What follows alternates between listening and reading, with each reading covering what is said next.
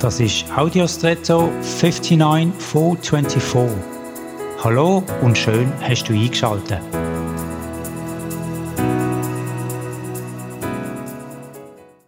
Wird in einem Comic oder im Bildspruch eine Idee abbildet, so passiert das meistens in Form von einer Glühbirne, die leuchtet. Eine Idee ist meistens ein spontaner Einfall, ein kreativer Akt, quasi aus dem Nichts und nicht unbedingt von langer Hand geplant.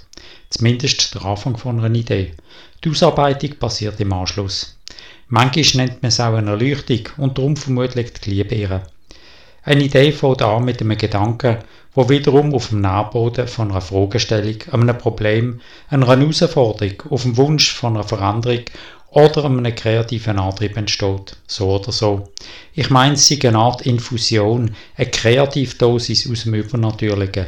Dem uns willentlich nicht Zugänglichen.